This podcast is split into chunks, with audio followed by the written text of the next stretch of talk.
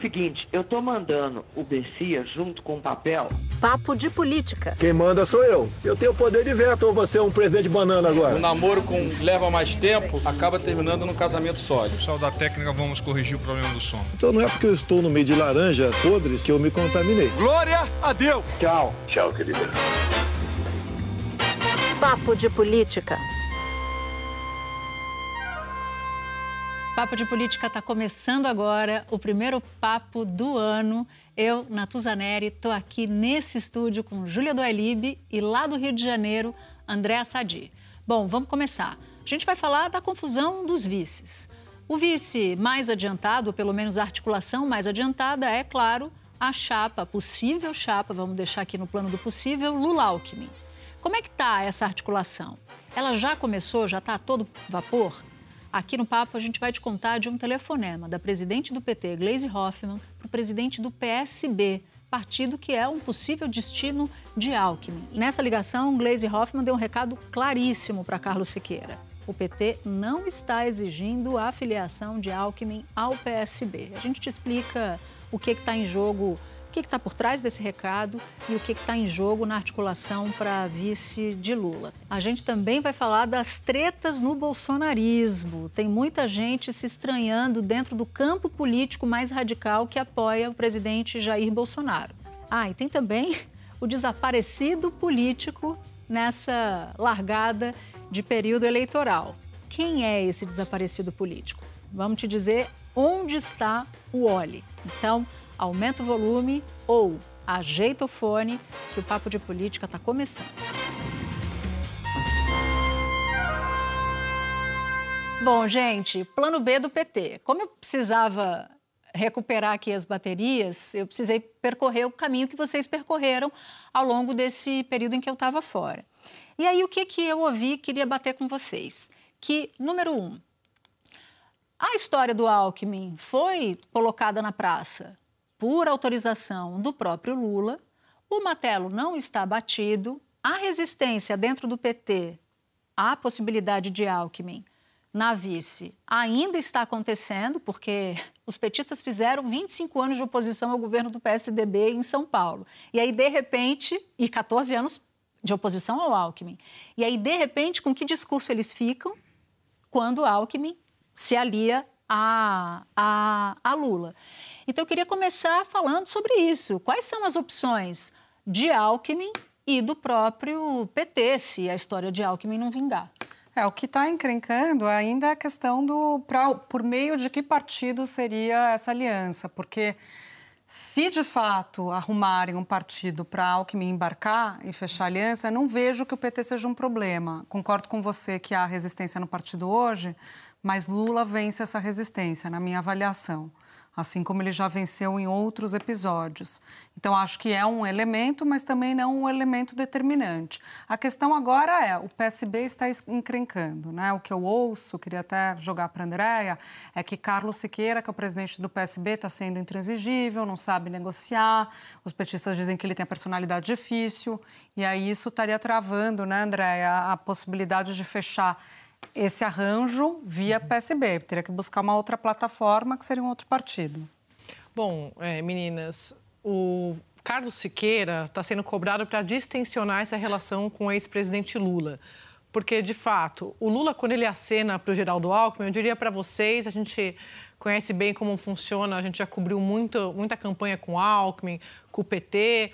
O Alckmin vem de uma campanha onde ele saiu como um nanico e, de repente, ofereceram para ele assim, é, o, o palanque, o palco para ele voltar como protagonista. Porque ser vice do Lula, que é o primeiro colocado nas pesquisas é, numa campanha como essa de 2022 contra o Bolsonaro, para quem ele perdeu o eleitorado, ali o PSDB perdeu em 2018, é gol, né? Uhum. Sim, é, é, gol de placa. Então, o, o PT, é, essa costura feita pelo Márcio França, pelo Fernando Haddad, de Alckmin ser o vice, fez o olhinho do Alckmin brilhar e como é que o PT, se porventura decidir recuar, recua disso?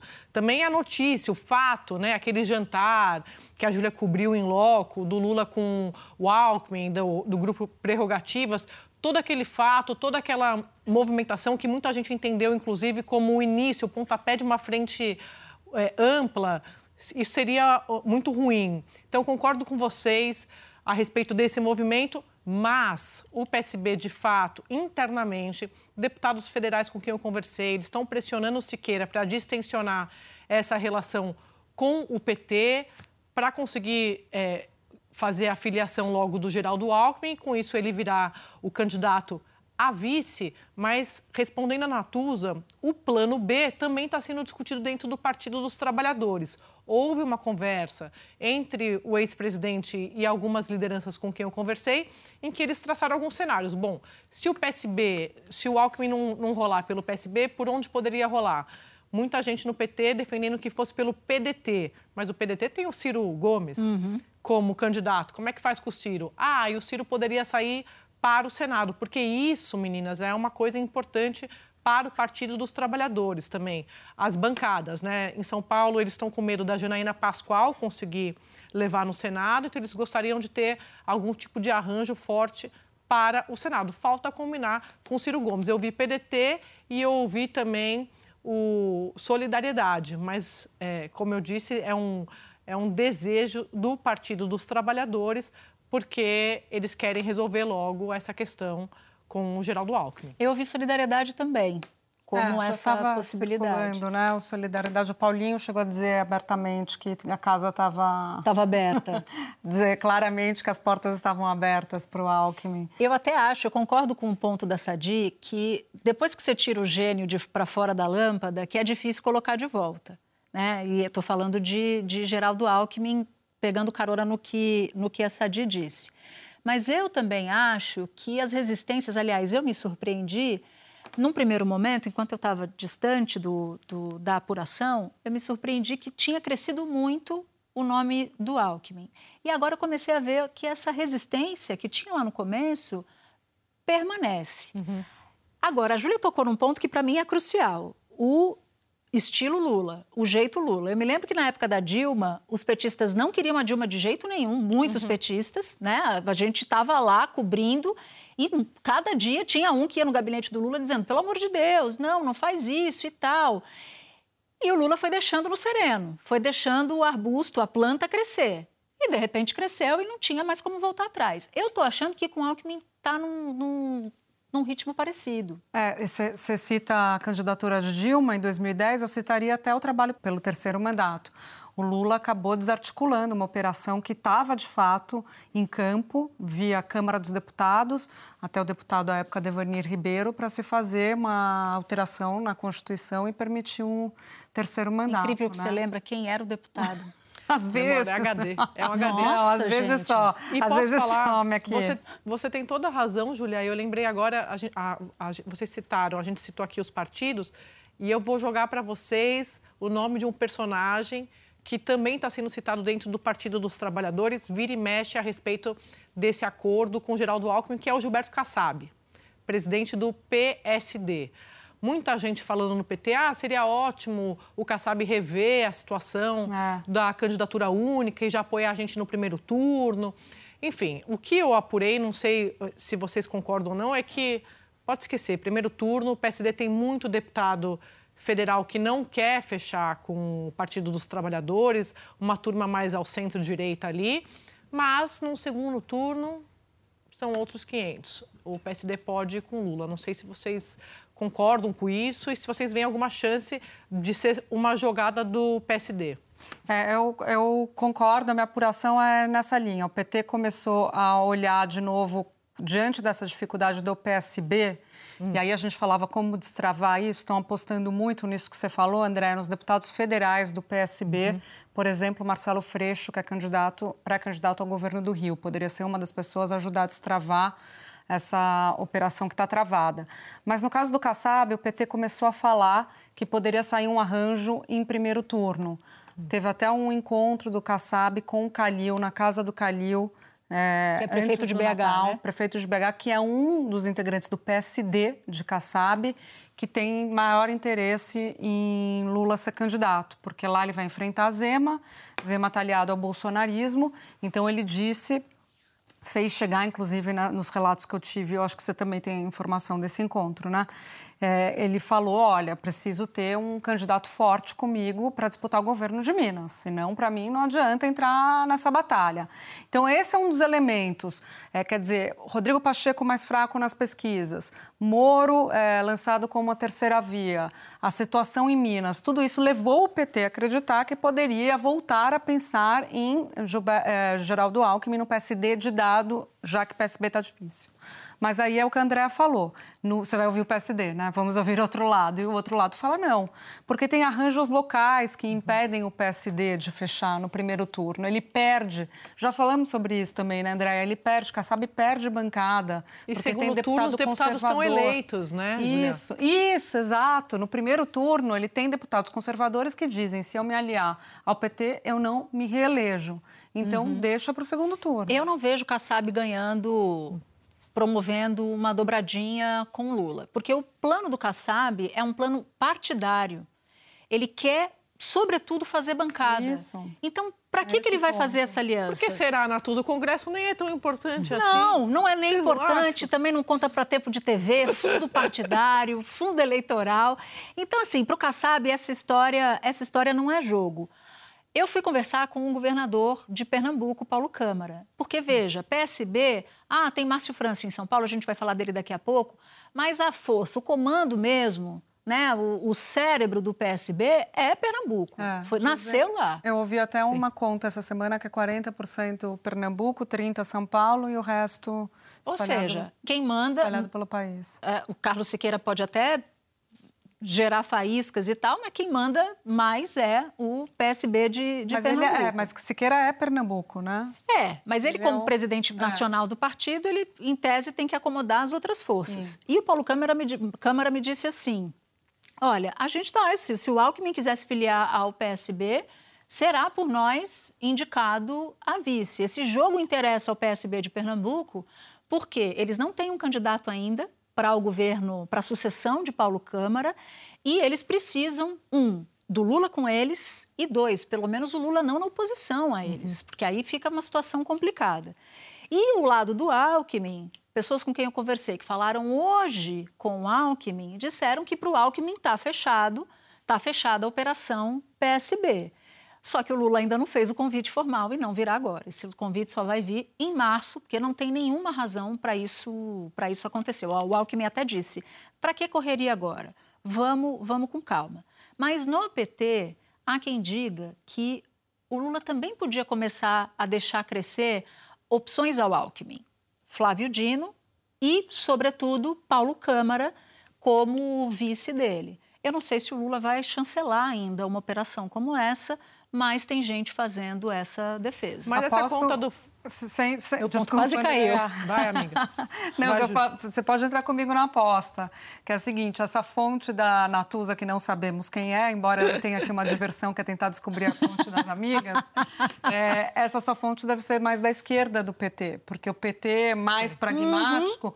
avalia que você tem que fazer aquela ida para o centro, reeditando isso. algo como o José De boba você não tem nada. Eu ia falar isso, porque o Flávio Dino, que é um, um, um super quadro da esquerda, inclusive já citado várias vezes pelo ex-presidente Lula, porque o Lula faz isso, né? Ele acena para diferentes lideranças. Ele cita o tempo todo Flávio Dino, Flávio Dino é um quadro, quando, quando as pessoas reclamam dessa, dessa avaliação de que o Lula não teria criado espaço para construir, né, é, desenvolver novas lideranças, ele cita o Flávio Dino, mas uma dobradinha, como foi em 2018, o Haddad, PT e a Manuela Dávila, PCdoB, eles repetiriam em 22, mas para fazer é, diferente, o que, o que seria, o que passaria essa mensagem, né? Os dois partidos de esquerda e o PCdoB mais à esquerda. Inclusive, eu ouvi isso de uma fonte muito próxima ao ex-presidente Lula, quando ele estava falando dessa, desse plano B, C, D, E, de você não saber para onde vai o Geraldo Alckmin. Ah, se tudo der errado, PSB de bola, PSD de dado, sobrariam os partidos é, menores, como o PCdoB, e não seria bom. Eles estavam fazendo, inclusive, essa Entendi. leitura. Mas tudo para dizer para vocês e para devolver que, além de, de, essa decisão só acontecer a partir de março, como a Natuza estava contando, o Siqueira está de férias. Tá. Então, assim, Gente, não está acontecendo nada em janeiro. Nós estamos aqui trabalhando, mas o presidente do PSB e outros. No, natural, a política está de férias, né? É. Então, assim, qualquer encontro, estou brincando para dizer, qualquer encontro do, dos políticos, Lula e, e presidente do PSB, só depois. Inclusive, no final do ano, eu conversei com o Siqueira e a Júlia falou bastante de federação aqui no papo, Natuza, você deve ter acompanhado. E eu acho que assim, a gente está aqui discutindo como fecha, como não fecha, mas mesmo se o PSB, vamos supor, não feche com o PT, ele vai estar tá com o Lula, ele vai estar tá com o quê? Com o Bolsonaro? Vai, claro que vai. Então, assim, a discussão mais aqui, eu acho que é dizer, o PSB vai coligar com o PT e vai fechar a federação, acho que a gente tem que é, jogar para frente para quem está assistindo também em relação a isso. Vai ser um bloco, porque foi isso que eu ouvi do, dos deputados que estão de férias também, mas estão atendendo o telefone. É, vai, a federação vai acontecer ou não? Eles estão querendo. Eles estão é. querendo. A bancada do PSB está doidinha, é, da, doidinha por isso. Na prática, na, na prática no, na eleição, ela funciona como uma coligação e ajuda a puxar quem tem mais dificuldade de voto. Mas aí ela tem umas regras próprias que é não pode ser desfeita nos próximos quatro anos. Eu estava tentando entender quais eram as motivações. Então, eu citei essa de São Paulo, da uhum. resistência uhum. do PT. E aí, o que um petista disse que mais os aterroriza é o histórico de vices assumindo. E que uhum. isso interromperia a continuidade de um projeto político mais à esquerda, porque todo mundo sabe como é que o Alckmin pensa, assim como todo mundo sabe que o Alckmin vai esconder o que pensa, porque ele está refém do Lula também, né? A Sadi disse, ele era nanico, virou protagonista nessa, nessa disputa. Uma coisa que eu ouvi de um, um petista que está por dentro, está participando de todas as reuniões, ele fala assim, Sadi, quando, porque isso está rolando dentro do PT, né? Não é só a gente que sabe, eles também estão avaliando isso. Ele, ele fala assim, sabe, de quem tem medo de vice é presidente fraco. Então, assim. É, é, é né? verdade. O é Lula, verdade. assim, eu, se fosse a Dilma com o Temer, no segundo mandato, havia já essa sinalização de que algo poderia acontecer. O, o, o, então, o vice-presidente Temer já dava umas indicações, né? Alguém precisa pacificar o país tal. No caso do Alckmin, o Lula é muito forte na, na, visão do próprio PT. Então, a figura do ex-presidente, eu acho que é, esse temor, pelo menos no núcleo duro do, do da campanha do Lula, que está se formando não tá, ainda... Não está no Lula esse temor, Não está né? tanto. É. E, por outro lado, o Geraldo Alckmin tem todas essas características que você fala, a gente sabe como ele pensa tal, mas para o PT é interessante que ele passe também uma imagem de que ele vai ter um diálogo com os segmentos religiosos. Ah, e isso vai ser importante para o PT em 2022, porque a pauta de costumes, na visão deles, não vai ser tão forte como em 2018, mas ela estará muito presente. É, agronegócio e religiosos. Eu vi agronegócio junto com religiosos Sim. também. E uma declaração que o Lula tem feito a respeito disso, e bate com essa avaliação da Andréia sobre a segurança né, que ele tem da figura dele política, é que ele está escolhendo, que ele escolheu o Alckmin, olha aí, ele já fala como uma escolha, né? Óbvio, não foi formalizada, mas já é uma escolha, inclusive para o Alckmin voltar atrás agora já, já vai custar para ele mais caro do que entrar na, na, na, na, disputa. Mas ele disse que a escolha por Alckmin não é por causa de um partido político. Então, para ele, casa com aquilo que você estava falando da Gleice Hoffmann falar que não, não, não pediu para o PSB filiar o Alckmin. Ele falou, não escolhi Alckmin por causa do partido. Escolhi pela figura Sim. política que ele uhum. representa e o que, como ele compõe neste momento da conjuntura brasileira, que é o caminho para o centro e não o caminho para a esquerda, que foi o caminho de 18, daí a escolha da Manuela Dávila como vice na chapa. Além dessa decisão ficar para março, Geraldo Alckmin, caso ou não casa com Lula, tem um outro ponto que está no radar do PT, por óbvio, que é a coordenação da campanha do ex-presidente. A gente viu uma polêmica em torno do nome do ex-ministro da Fazenda, o Guido Mantega, muita gente dizendo, ah, mas o Mantega vai estar na campanha. Não, gente, o Mantega é, é um quadro, né, próximo do ex-presidente Lula, mas ele não vai estar no, na linha de frente da campanha do ex-presidente Lula, segundo eu ouvi. Tem outros nomes que já estão definidos, alguns nomes que estão sendo cotados, mas para dar alguns exemplos. A gente tem o Mercadante, a Luísa Mercadante, que tem trabalhado no programa de governo, junto ao ex-presidente Lula. Você tem o Emílio de Souza, que a gente não sabe se vai ser tesoureiro da campanha do Lula, vai ser o dono do cofre, ou se ele vai trabalhar com o Fernando Haddad, se o Haddad for candidato a, a, ao Palácio dos Bandeirantes. E você tem a Glaze, que é presidente do PT. Então, é, eu acho que isso é importante também de a gente observar, porque geralmente os coordenadores de campanha hoje viram ministros amanhã, né? É, verdade. Então, são sinalizações para um eventual governo de um lado ou de outro. A gente viu isso com o presidente Bolsonaro e isso se repete em outras campanhas. Quem está, como sempre esteve, aliás, muito próximo do Lula é o Luiz Dulce, né, que foi ministro, ministro do Lula. Mas é basicamente o mesmo, o mesmo grupo político. Acho que a Glaze foi o, foi o quadro político do PT que chegou muito próximo do Lula depois, né? Uhum. Mas, pelo menos, se aproximou mais. E hoje é uma fiel escudeira do, escudeira do Lula. E eu concordo com você. Em relação ao Manteiga, ele escreveu um artigo para a Folha de São Paulo e muita gente se agitou, né? Achando que ele é, poderia ser alçado de novo caso Lula fosse eleito a uma condição de ministro da Fazenda ou da Economia. E o Lula disse o seguinte: olha só, o próprio Manteiga chegou a dizer isso. Ah, eu estou falando por mim, não estou falando pela campanha. Lula diz: quem fala de economia por mim sou eu. Ninguém uhum. fala de. Todo mundo pode falar na condição de, de, de, formulador, de economista e tal, mas quem fala de economia sou eu. E uma expressão que eu gostei, assim, que eu achei que define, é o que o Lula está chamando de economia popular.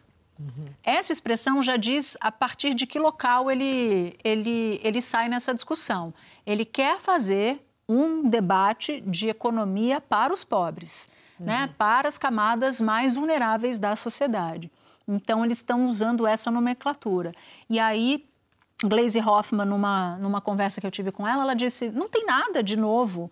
Ah, a Europa está fazendo isso, Estados Unidos estão fazendo, estão fazendo uhum. essa discussão e a gente vai fazer essa discussão na, na campanha. Então, uns vão falar muito de ajuste fiscal na campanha, o Lula vai falar de economia popular. É, Para mim, fica muito evidente que há uma questão ainda sobre o plano econômico do PT quando o Lula é, não autoriza ninguém a falar por ele. Uhum. Porque ele sabe que vai ter a esquerda do PT que vai querer falar da economia popular, que vai querer sinalizar com um programa mais para sua base, que é um programa contra privatizações. E ele sabe, não à toa que ele buscou Geraldo Alckmin, que ele topou né, o, o plano Geraldo Alckmin, se sair do papel, ótimo, mas está pagando um pouco para ver, que precisa fazer uma sinalização para o centro e isso é, consiste em fazer uma sinalização também no programa econômico para o mercado. Então, o próprio fato dele falar ninguém fala por economia, de economia por mim, é porque ele está Nesse estique puxa. No estique puxa. Então, assim, não é o que a gente viu no passado,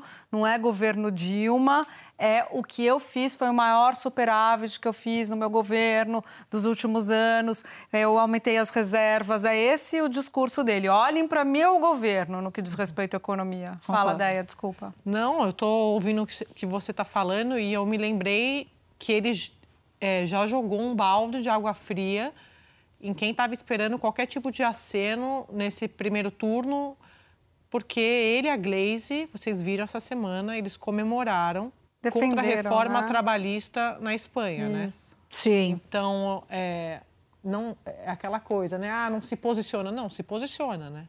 Está comemorando uma decisão que aqui, durante um debate, durante as discussões com o empresariado, casa com isso que a Natuda está falando. Vai ser um debate para os mais vulneráveis. E teve uma entrevista interessante do, do, do Chris Garman, German, ou se vocês quiserem, num accent, Garman, é, que eu gostei, eu achei interessante. Ele disse o seguinte: dando Lula ao Bolsonaro, ninguém vai, que é também casa com o que a Júlia acabou de dizer, ninguém vai atear fogo uhum. no ajuste fiscal, né? Mas o PT avançará algumas casas no debate. Reforma trabalhista é, é um deles. Assim, eles não vão fazer um discurso à la Palocci e Carta ao Povo Brasileiro de 2002. É como disse, disse a Júlia, eu já vi, vocês viram, uhum. entendeu? Eu não fui responsável do ponto de vista fiscal, fiz superávit primário, etc e tal. E do lado de Bolsonaro, o, o Garman faz a mesma coisa. Ele não vê nenhuma hecatombe fiscal com Lula ou com Bolsonaro. É, o, o que eu acho é que o que a gente tem até agora é um governo mais populista do ponto de vista fiscal no governo Bolsonaro. Total. Né? O que a gente está vendo concessão de aumento para policial, que é base eleitoral, em ano de eleição, uhum. governo Bolsonaro. Flexibilização do teto de gastos, governo Bolsonaro. É, não privatizar, que era uma proposta dele, dificuldade de não privatizar, como Correios, por exemplo, governo Bolsonaro. Né? Então, até agora, o que você tem de fato, olhando para o que é fato, você tem um governo populista na área econômica na atual gestão. Concordo, concordo. Sim.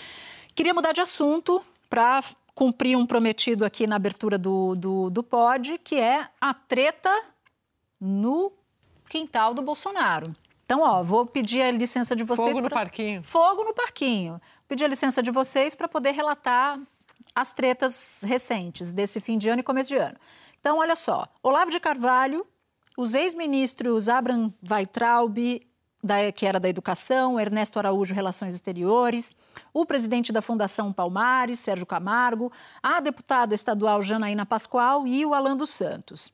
Em dezembro, Olavo de Carvalho disse que Bolsonaro e o movimento bolsonarista têm total ignorância do que é o movimento comunista. Em um vídeo, Olavo diz que Bolsonaro não é nem guerreiro nem estadista, no máximo dos máximos, um prefeito de cidade de interior. Uhum. Uhum. Em dezembro, Alan dos Santos ofendeu Sérgio Camargo, foi para cima dele e disse: Esse Sérgio Camargo é um deles. A idiotice que falou sobre o professor Olavo de Carvalho é a prova de que, se não fosse o carguinho dele, ninguém nunca saberia quem é esse infeliz. Camargo respondeu e disse que ele era um um oportunista fracassado. E aí, para ir terminando, porque a lista eu sei é extensa, no dia 29 de dezembro, Janaína Pascoal, nas redes dela, perguntou se o Weintraub vai ser mesmo candidato.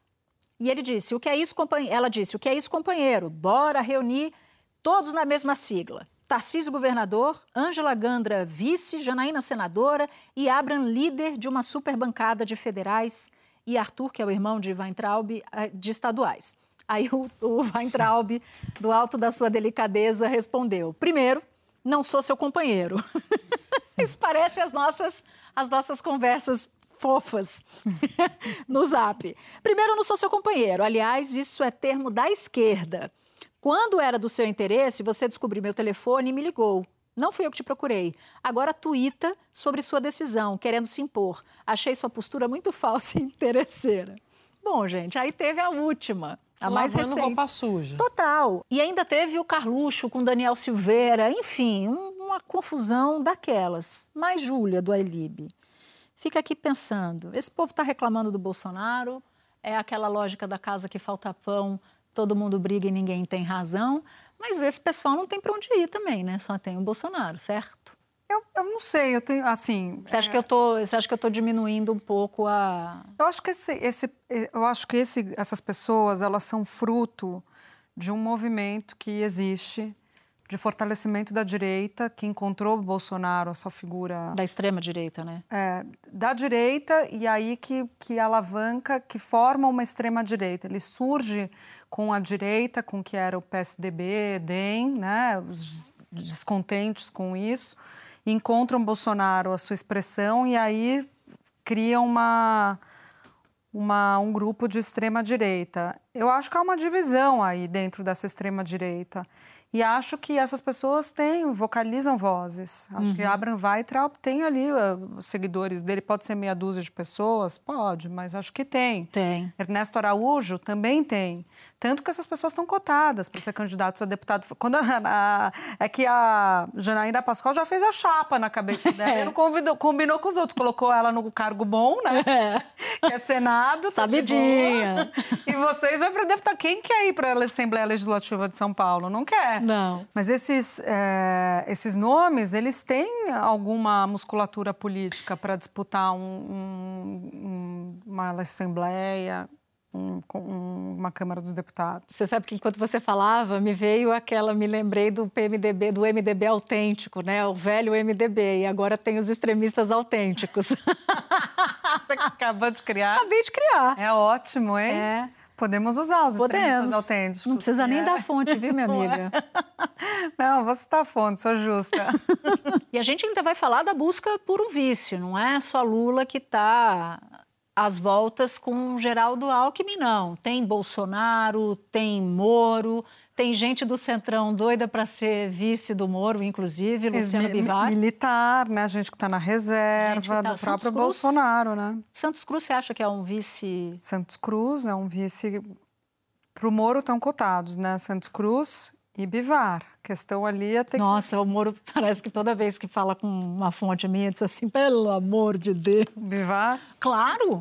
Você imagina um casamento de jacaré então, com cobra d'água? Eu vou lembrar para vocês que em 2004, José Serra, candidato à Prefeitura de São Paulo, não queria de jeito nenhum o Kassab de vice. De vice. Ah, é? Não queria de jeito nenhum. Uma briga, ele estava dizendo que ia ser outro. E que o Gilberto Kassab já era o dono do PFL em São Paulo. O Gilberto Kassab cruzou o braço e falou: tá bom. Venham veremos, a mim. Veremos, então. Olha aí. Eu cobri a convenção, a cara de José Serra. Gente, ele não disfarça. A convenção de tendo que anunciar Gilberto Kassab como vice, foi isso. Foi um dos grandes aliados de Serra. Então, no final das contas, não adianta espernear. É. O vice, olha o Temer da Dilma. Falar em, em, em, vices e escolhas e tal, eu queria, eu queria falar do, do Oli, que é um outro pré-candidato à presidência da República, que foi lá, porque a gente estava falando de PSD do, do Kassab. Sim.